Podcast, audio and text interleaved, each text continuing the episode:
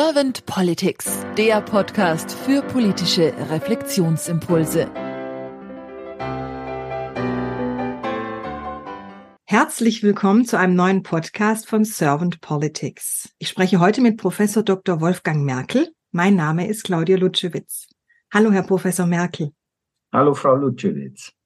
Es hat mich gefreut, dass Sie gleich zugesagt haben und offen waren für ein Podcastgespräch. Daher vielen herzlichen Dank im Vorfeld schon mal an Sie für Ihre Zeit. Und bevor wir gleich starten, möchte ich Sie ganz gerne vorstellen ein bisschen, Herr Professor Merkel, wobei ich davon ausgehe, dass man Sie schon kennt. Herr Professor Merkel, Sie sind Politikwissenschaftler und bis zu Ihrer Emeritierung im Jahr 2020 waren Sie Direktor der Abteilung Demokratie und Demokratisierung am Wissenschaftszentrum Berlin für Sozialforschung und Sie waren auch Professor für vergleichende Politikwissenschaft und Demokratieforschung an der Humboldt-Universität in Berlin. Sie sind Mitglied der Berlin-Brandenburgischen Akademie der Wissenschaften und Sie werden auch im September diesen Jahres ein Buch veröffentlichen. Und zwar am 13. September wird beim Campus Verlag das Buch erscheinen im Zwielicht. Zerbrechlichkeit und Resilienz der Demokratie im 21. Jahrhundert. Da bin ich also auch schon sehr gespannt drauf und ich freue mich jetzt auch auf Ihre Gedankenfunken zu meinen Fragen. Dann starte ich jetzt gleich mit der ersten Frage, außer Sie hätten eine Frage an mich, Herr Professor Merkel. Nein, die Fragen werden auftauchen und ich begreife meine Rolle auch ein bisschen so, dass ich versuche, Ihre wohlformulierten Fragen zu beantworten. Sehr schön, danke schön. Herr Professor Merkel, wenn Sie die Aufgabe von Politik mal so durch Herz und Hirn wandern lassen, was ist für Sie die Aufgabe von Politik? Das ist eine riesige Frage. Und wenn ich sie so gestellt bekäme von Studentinnen und Studenten in einem Seminar, würde ich ganz gelehrt zunächst sagen, da gibt es einen großen oder gab es einen großen Staatsphilosophen im 17. Jahrhundert, Thomas Hobbes. Und Hobbes hat eine genial kurze Definition äh, dessen gebraucht, was der Staat und die Politik zu tun hat, nämlich den Krieg aller gegen alle zu verhindern. Also das heißt äh, auf Lateinisch äh, bellum omnium ad omnes. Das heißt, äh, er geht davon aus, dass der Mensch eigensüchtig ist, möglicherweise, wenn er von Zwang und Normen befreit ist, auch Gewalt anwendet. Deshalb hat der Staat die zuvörderste Pflicht, Frieden in der Gesellschaft herzustellen. Also er geht von einem negativen, äh, wenn man so will, Menschenbild aus und sagt, der Mensch ist des Menschen Wolf. Homo homini lupus est, ein berühmter Satz in der Staatsphilosophie. Das wäre zunächst eine Minimaldefinition, was die Politik und der große Akteur der Politik, der Staat, zu leisten hat. Nun sind wir nicht mehr im 17. Jahrhundert, haben auch nicht wie Hobbes vor uns das Bild äh, endloser Religionskriege, also von Bürgerkriegen. Wir leben jetzt im 21. Jahrhundert und leben zum Glück, zumindest in unseren Regionen, in der Demokratie. Darüber werden wir sicherlich noch zu sprechen haben. Und wenn ich Ihre Frage dann auf die Jetztzeit äh, projiziere, dann ist äh, die Aufgabe der Politik die Selbstregierung des Volkes, also der Bürgerinnen und Bürger zu organisieren. Also die Bürger werden nicht mehr von einem allmächtigen Leviathan wie bei Hobbes regiert, sondern sie sollen sich selbst regieren. Und dafür gibt es die Form oder besser gesagt unterschiedliche Formen äh, der Demokratie, die das mehr oder weniger leisten können. Wir haben ja in Deutschland die repräsentative Demokratie. Anders als zum Beispiel die Schweizer, die doch etwas aktiver mitgestalten dürfen, die Wählerinnen und Wähler. Wie nehmen Sie denn momentan die Politik beziehungsweise die Demokratie wahr? Die Demokratie ist heute, und ich vermeide den Begriff Krise und will das ganz explizit am Anfang sagen. Wir können nicht einfach sagen, die Krise Wir haben eine Krise der Demokratie. Falsch daran ist erstens der Singular der Demokratie. Äh, skandinavische Demokratien, die in aller Regel am besten beurteilt werden von Fachleuten und Expertinnen zu, äh, zur Demokratie. Dänemark ist nicht Ungarn.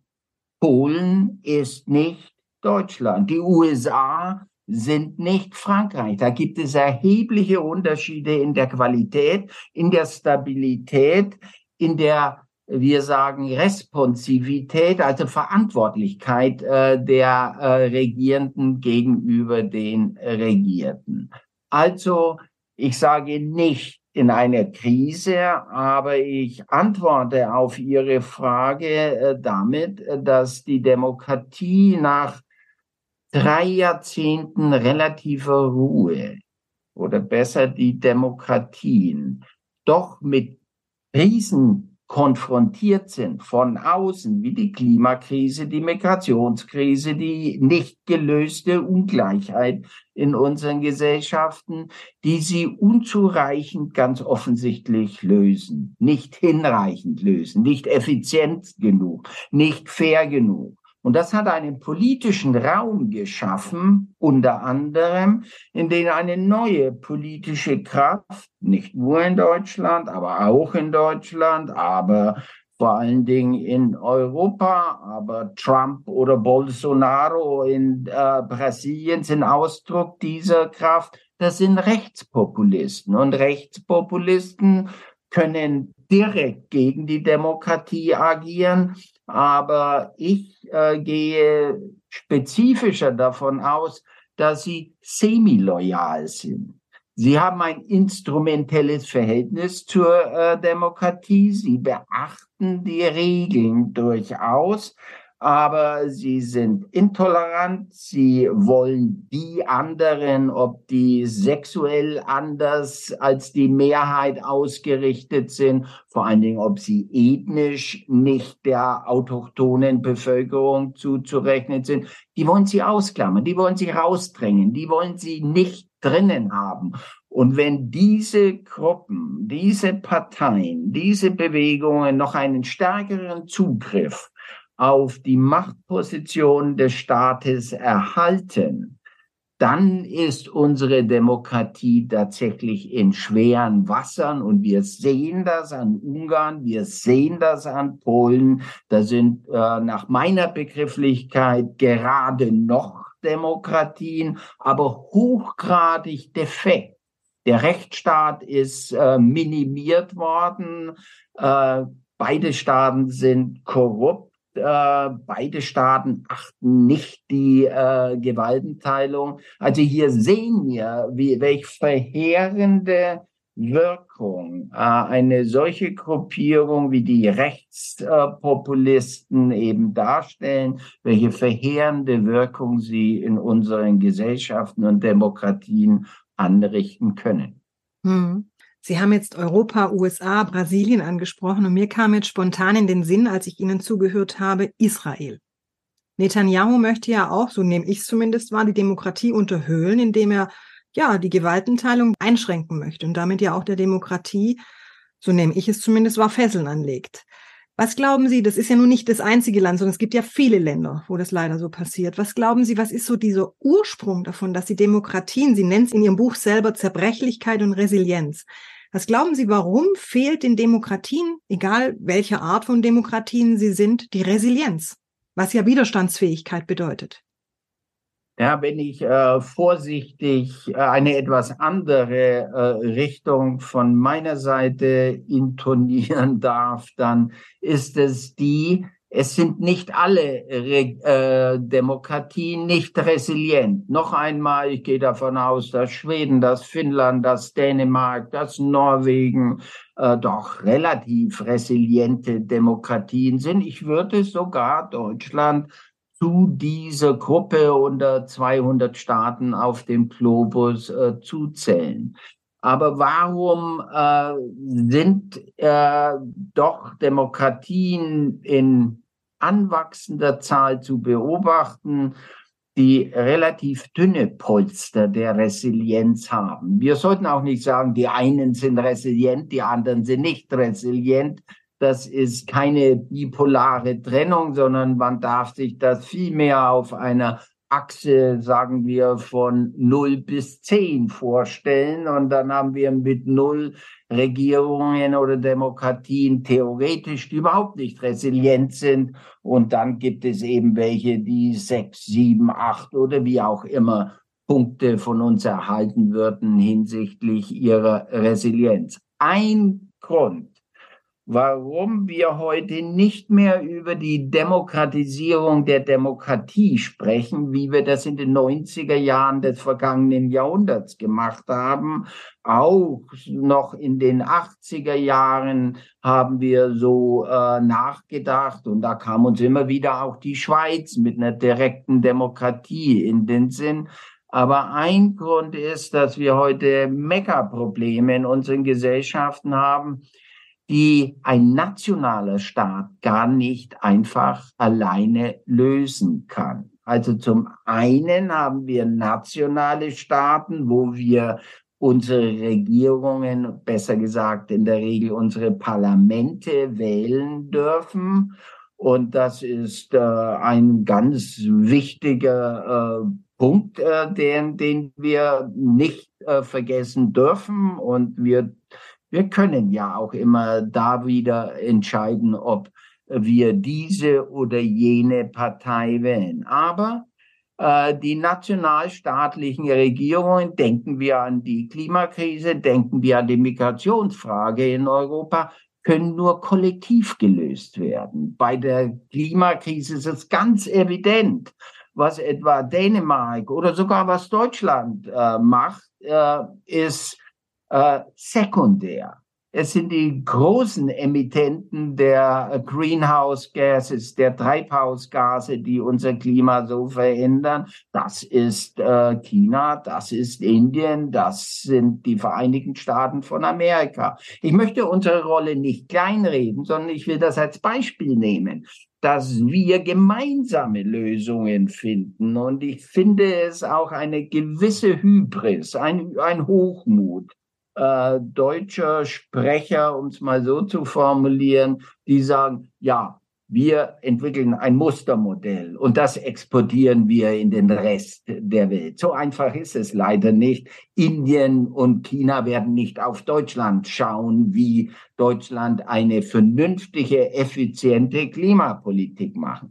Also wir haben für die Demokratie das Problem, wir wählen nationalstaatliche Regierungen. Die können aber allein unsere ganz großen Probleme nicht lösen. Sie können es nicht mal in Wirtschaft lösen. Auch da brauchen wir Kooperation. Und das macht unsere Politik heute im 21. Jahrhundert eindeutig schwieriger, als es etwa in der zweiten Hälfte des 20. Jahrhunderts waren. Also Mekka-Probleme, die allein nicht nationalstaatlich gelöst werden äh, können, äh, tragen zu einer Unzufriedenheit im Publikum, bei den Bürgerinnen und Bürgern äh, bei. Und äh, da haben wir noch keine besonders überzeugenden Lösungen gefunden, um dieses Problem befriedet bearbeiten zu können. Mhm. Also was ich jetzt bei Ihnen immer wieder rausgehört habe, diese Kooperationsfähigkeit auch, also dieses auch in die Kollaboration zu kommen, etwas gemeinsam zu erarbeiten, weniger natürlich auch, aber weniger national, sondern mehr auch internationales, gerade was die Klimakrise auch betrifft. Was würden Sie sich denn dann wünschen für das zukünftige politische Miteinander? Weil China ist ja nun auch keine Demokratie. In vielerlei Hinsicht haben Länder ja dann auch das Problem, vielleicht miteinander kooperieren oder kollaborieren zu können, weil das politische System ein ganz anderes ist. Und dadurch dann natürlich auch dann die Werte unterschiedlich sind. Dieses Miteinander einfach unterschiedlich verstanden wird. Was würden Sie sich denn dann wünschen für die Zukunft, wie man damit umgeht, mit diesen Diversitäten? Hm. Zunächst mal, äh, selbst wenn wir nach Europa blicken, äh, wo wir äh, unter den 27 EU-Mitgliedern mal mit diesen beiden Ausnahmen Polen und Ungarn relativ gut funktionierende Demokratien im Weltmaßstab haben? Haben wir unterschiedliche Interessen? Haben wir unterschiedliche Sichtweisen und können nicht einfach sagen, wir Europäer sind Demokratie geneigt, sind friedensgeneigt oder was auch immer? Äh, selbst dort sehen wir, wie schwierig es ist, äh, den kleinsten gemeinsamen Nenner zu verlassen und zu kreativen, positiven Lösungen zu kommen, die mehr sind als die Summe der einzelnen Staaten. Sie sind nach wie vor weniger als die Summe der einzelnen Staaten. Und da gibt es eben diese Diskrepanz zwischen Problemhöhe, Problemumfang und Lösungskompetenz. Was würde ich mir wünschen? Ich würde mir erstens wünschen, dass wir je, auch jenseits der Demokratie bei äh, aller Deutlichmachung, wo wir stehen, dass wir unverbrüchlich auf dem Boden des Rechtsstaats und der Demokratie oder noch besser der rechtsstaatlichen Demokratie äh, stehen. Das ist unverbrüchlich. Aber wir haben ein Interesse an Frieden und Kooperation. Erstens ist ohne Frieden ist, sind nahezu alle Anstrengungen nichts. Deshalb sind wir durchaus bei Hobbes wieder im Inneren wie im Äußeren. Das ist eine Grundbedingung. Und Sie haben China genannt. Äh, China ist eine aufsteigende Hegemonialmacht. Wir haben eigentlich gelebt in den letzten 30 Jahren in einer unipolaren Weltordnung. Es waren die USA, die ziemlich äh, deutlich sichtbar gemacht haben, wir äh, regieren, wenn es notwendig ist, die Welt. Und haben jetzt eine geopolitische Transformation. Wir müssen sozusagen auf der einen Seite mit Ländern wie China und ich füge Russland äh, den Aggressor gegenwärtig mit hinzu.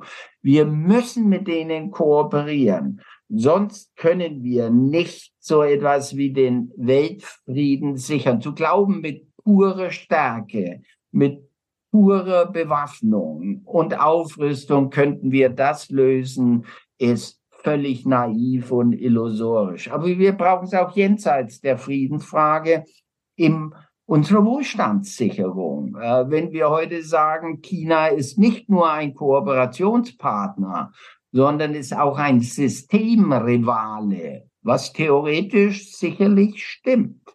Äh, dann müssen wir eine Politik finden, zum einen, die uns nicht, die uns erlaubt, dass wir die wirtschaftlichen Potenziale gemeinsam mit zum Blühen bringen. Wir können nicht einfach sagen, wir schließen uns jetzt ab gegenüber dem äh, der Wirtschaft, der Volkswirtschaft China, dann würde etwa VW und Mercedes in eine Krise taumeln, die den ganzen Industriestandort Deutschland äh, in äh, höchste Schwierigkeiten brächten. Also wir sind, bewegen uns und müssen uns bewegen auf einen dünnen Grat, zum einen uns selber äh, schützen vor großen Erpressbarkeiten, wie das durchaus in der Energiefrage etwas der Fall war gegenüber Russland zum anderen können wir auch nicht die Augen verschließen, dass ein Staat wie China Menschenrechte, fundamentale Menschenrechte verletzt. Auch da müssen wir das zur Sprache bringen. Aber um mal ganz konkret zu werden, ich halte eine Politik in der Außenpolitik bei aller Sympathie für die Ampelregierung, halte ich für verfehlt, sozusagen halte das für eine Ankündigungspolitik, wo wir unsere Werte ins Schaufenster stellen und sagen, äh, diese Werte, was zum Teil stimmt, sind universell gültig und ihr China richtet euch gef äh, gefälligst danach. Also diese Außenpolitik der demonstrativen Werteüberlegenheit führt uns ins Nichts. Wir müssen auch mit, sagen wir, mit schmutzigen Staaten verhandeln können. Und der große Philosoph äh, Immanuel Kant kommt mir da in den Sinn, hat gesagt, äh, eine, er hat es auf die Republik bezogen, eine Republik muss Institutionen haben, die auch ein Volk von Teufeln regieren kann. Also wir müssen auch in der Weltordnung danach suchen, dass wir Regeln und Verfahren gemeinsam entwickeln, äh, die ein Volk oder Völker von Teufeln miteinander kooperieren lassen. Und da sind wir nicht besonders gut. Mhm. Wenn ich Ihnen so zuhöre und ähm, gerade diese Wertesensibilität, die Sie auch angesprochen haben, oder diesen Frieden als das große Ganze zu betrachten, um ins Miteinander zu kommen, das braucht ja beides diplomatische Fähigkeiten. Also Fähigkeiten, wie sprechen wir miteinander, wie gehen wir in den Dialog, um auch Wirtschaft und das Leben für die verschiedenen Staaten zu ermöglichen, auch gemeinsam etwas entwickeln zu können für die Zukunft. Und Sie sagen jetzt gerade auch, dass es sehr schwierig ist, sowas in der Balance auch zu halten. Was würden Sie denn unseren Politikern und Politikerinnen so ein bisschen gerne an die Hand geben, damit sie gerade vielleicht im außenpolitischen Bereich anders agieren können? Was wäre denn so Ihre Idee dafür? Welchen Impuls würden Sie gerne rausbringen? Ist extrem schwierig und meine Kritik war an der äh, an der Außenpolitik gegenwärtig hat natürlich einen gewissermaßen wohlfeilen Charakter, weil sie wie Sie das jetzt gerade tun, äh, natürlich in die Lücke hineingehen und sagen, ja, Kritik ist einfach. Was schlagen Sie denn vor? Äh, das ist deutlich schwieriger. Wenn es eben nicht so schwierig wäre, glaube ich schon, würden wir auf dem Weg weiter fortgeschritten sein. Aber noch einmal, wir dürfen unsere Demokratie, unser Rechtsverständnis und auch ähm, die Universalität der Menschenrechte nicht in Frage stellen. Wir müssen aber trotzdem äh, wissen, wenn wir uns isolieren oder versuchen, was eine abstruse Idee wäre, China zu isolieren, obwohl wir das diskutiert haben. Das heißt dann Decoupling, also sozusagen ein Loslösen. Jetzt sagt man vorsichtig, der De-Risking. Also man muss die Risiken der Zusammenarbeit mindern. Aber man muss zusammenarbeiten. Man muss dann unterhalb der Ebene der Menschenrechtsfrage dennoch miteinander kooperieren. Und ich bin trotz dieses fürchterlichen Angriffs Russland weiter äh, der Meinung, wir müssen miteinander Kooperationsformen finden und wir werden uns selbst von Russland nicht ökonomisch abkoppeln wollen und können. Und es wäre auch nicht vernünftig gegenüber diesem großen Land und der Gesellschaft. Also wir müssen unseren Standpunkt behalten und trotzdem immer wieder nach Kooperationsmöglichkeiten suchen, die nicht unsere Werte desavouieren, aber die zeigen, dass wir eben andere Wege als die der großen Proklamation suchen, um Frieden und Wohlstand auf dem Globus und vor allen Dingen eine äh, sinnvolle Politik gegen die den Klimawandel oder die Klimakrise zu finden. Also wir haben ja Probleme, die müssen wir lösen. Und wir müssen, wie ich vorhin gesagt habe, die Klimakrise gemeinsam lösen. Äh, wir müssen den Frieden gemeinsam sichern. Das heißt noch einmal zur Kooperation. Wie wir die auch dann immer konkret ausformulieren. Zur Kooperation gibt es keine Alternative. Und das ist etwas, und ich merke, wie meine Stimme direkt hochgeht, äh, das ist etwas, was mich an der Debatte enerviert. So richtig es ist, Russland äh, dafür anzuklagen, dass es einen äh, souveränen Staat einfach überfällt und mit Krieg überzieht müssen wir dennoch darüber nachdenken. Das ist ein, äh, das größte Land in Europa. Wir werden mit diesem Land weiter leben müssen und möglicherweise auch länger noch unter Putins autokratischen Regime. Also wir müssen das äh, sichern und die großen Worte, die großen Proklamationen die äh, normative Überlegenheit und auch das durchaus wichtige Argument, wir müssen die normative Ordnung, die wir mitentwickelt haben in der Welt, die müssen wir auch schützen. Aber wir tun das nicht durch Abgrenzen, durch Hochrüsten und durch äh, immer wieder den Hinweis auf äh, die oder immer wieder eine Kritik einführen gegen einen solchen aggressiven Akteur, wie es Russland gegenwärtig zweifellos ist. Hm. Also ich höre da auch so raus, dass wir auf jeden Fall Ambiguitätstoleranz brauchen. Also mehr. Gutes Wort. Ja. ja. Und auch diese ja. Resilienz, die Sie ja auch vorher angesprochen haben und vor allem auch diese Konfliktfähigkeit. Das heißt, im Konflikt auch miteinander trotzdem in Kontakt zu bleiben, auch wenn man sich über irgendetwas streitet oder ja auseinandersetzt. Ich bringe im Podcast ganz gern die Frage, eigentlich wollte ich sie jetzt doch bei Ihnen etwas ausklammern, aber sie pfupfert mich jetzt gerade so ein bisschen, weil äh, ich, ich würde es doch ganz gerne wissen. Und zwar, ich stelle Sie jetzt einfach mal ganz mutig die Frage auch bei Ihnen. Und zwar stellen Sie sich mal vor, Herr Professor Merkel, Sie wären jetzt Bundeskanzler geworden. Was wären denn so zwei bis drei Ihrer Fokusthemen, die Sie als Bundeskanzler versuchen würden, gleich anzustoßen am Anfang Ihrer Tätigkeit? Im Inneren würde ich deutlich machen, äh, dass bei allen Erfolgen, die die Demokratie ge äh, gemacht hat, äh, eine Frage völlig unzureichend gelöst ist. Das ist die Frage der gerechten Verteilung von Lebenschancen. Die sind auch in unserer Demokratie grotesk ungleich verteilt. Es hängt vor allen Dingen davon ab, ob ich in das obere Viertel der Bevölkerungs, ökonomischen Bevölkerungspyramide hineingeboren werde, in intakte, gute familiäre Verhältnisse, welche Lebenschancen ich habe. Wenn ich in das untere Viertel hineingeboren hab, äh, werde, habe ich deutlich, deutlich weniger Lebenschancen. Und das ist eine schreiende Ungerechtigkeit, mit der wir uns eingerichtet haben.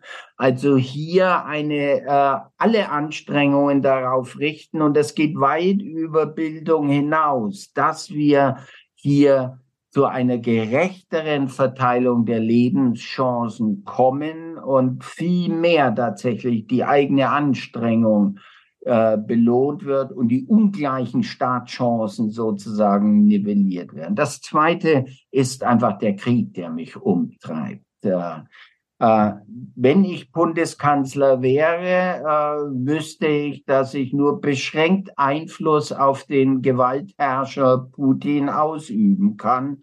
Und wenn ich wie Scholz oder Macron sozusagen zehn Meter entfernt an einem dieser äh, berüchtigten langen Tische im Kreml sitzen äh, würde, da wird klar, die äh, Einflussmöglichkeit ist gering.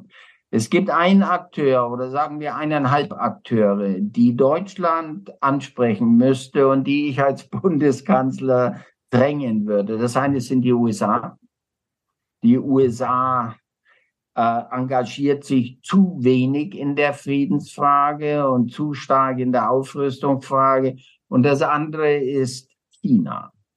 China müsste ins Boot geholt werden. Das sind luftige Gebilde, da bin ich, äh, das ist mir schon klar.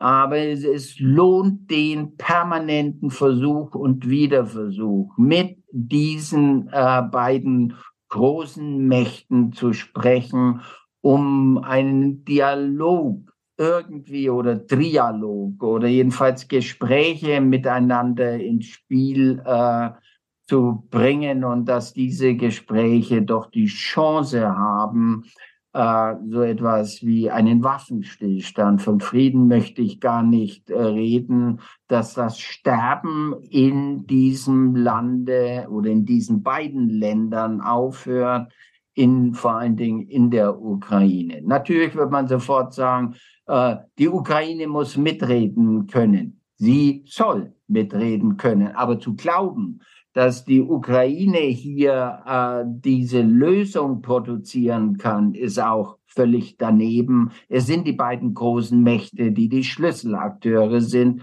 Und auch Deutschland kann die natürlich nicht nur einfach äh, zum äh, zu diesen Gesprächen drängen, aber es muss immer wieder mit diesen Ländern gesprochen werden. Und ich äh, bin überzeugt, Willy Brandt hätte das intensiver getan, als wir es gegenwärtig tun. Das Dritte ist, äh, und auf diesem Weg äh, schreiten wir ja etwas davor, voran. Das Dritte ist wirklich die Klimafrage. Die Klimafrage hat eben solche dramatischen Auswirkungen, dass wir sie angehen müssen. Wir müssen sie aber so angehen, dass wir gerechte, der Gerechtigkeitsphilosoph John Rawls würde sagen, faire Lösungen finden. Wenn wir keine faire äh, Verteilung der Lasten, und die Lasten werden auf uns zukommen, das dürfen wir nicht äh, verkennen. Wenn wir die nicht fair organisieren, wird und die Bevölkerung nicht zustimmen dann werden sie andere Parteien wählen. Also hier, äh, meine ich, äh, dürfen wir nicht nur von oben erklären der Bevölkerung, äh, was alles richtig ist. Wir werden sie mitnehmen müssen und sie müssen das spüren bei jeder einzelnen Entscheidung, dass sie mitreden dürfen, dass auf sie gehört wird und dass nicht wieder das untere Drittel oder untere Viertel, in dem Fall die untere Hälfte stärker unter der Lastenverteilung zu leiden hat als die oberen 20 Prozent. Ich danke Ihnen sehr fürs Teilen Ihrer Impulse, Herr Professor Merkel. Bevor wir jetzt gleich schließen, würde ich noch eine letzte Frage gerne an Sie richten. Und zwar habe ich jetzt irgendeine Frage Ihnen nicht gestellt, die Sie im Zusammenhang mit Politik oder Demokratie gerne beantwortet hätten. Massenhaft haben sie die nicht gestellt. Wenn es, nur, eine, wenn es nur eine Frage gäbe, dann äh, wäre sicherlich die Situation der Demokratie heute sehr viel besser. Aber wir würden äh, uns in einen zweiten äh, Podcast hineinbewegen. Und ich ziehe jetzt keine heraus. Ich finde, dass wir äh, doch eine gute Tour gemacht haben. Und ich merke nach solchen Gesprächen dann doch häufig, wenn ich am Schreibtisch sitze, kommen wir dann solche Sequenzen oder Argumente und vor allen Dingen Gegenargumente durchaus wieder in den Sinn. Und ich hoffe und ich glaube, dass das mein Schreiben äh, tatsächlich auch äh, positiv beeinflusst. So würde ich mich gerne verabschieden. Das finde ich schön, dieses positiv beeinflussen, positiv befruchten, will ich es jetzt auch mal nennen, damit etwas vielleicht wachsen kann in der Zukunft. Vielen herzlichen Dank nochmal von unserer Seite an Sie, Herr Professor Merkel, und dann sage ich einfach mal, bis bald. Ja, vielen Dank und vor allen Dingen auch an die Hörerinnen und Hörer.